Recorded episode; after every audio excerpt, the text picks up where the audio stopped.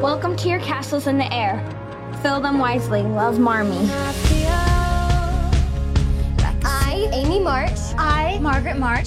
I, Elizabeth March. I, Joe March,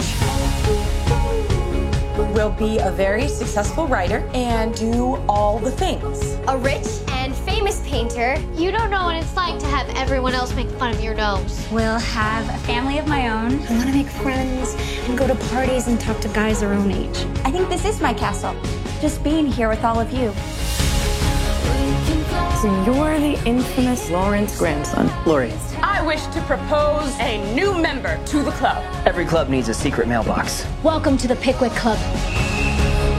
Joe, you're a good writer, but you are far more interesting in what you write.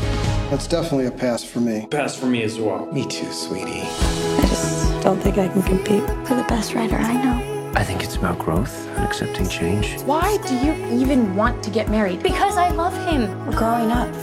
You have to deal with that. We go through all these stages of learning and shifting and changing. Why do you have to be so difficult? no!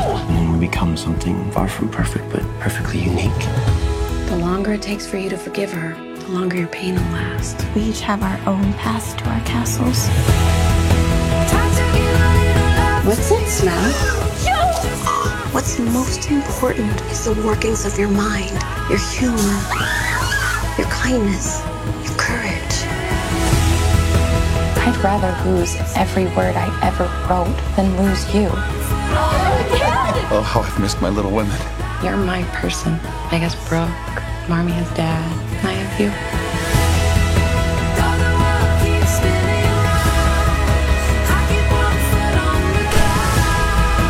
To always help each other reach our castles, no matter where they may be. I think that Clarissa should still fall in love with the prince. It's not a love story. Isn't everything?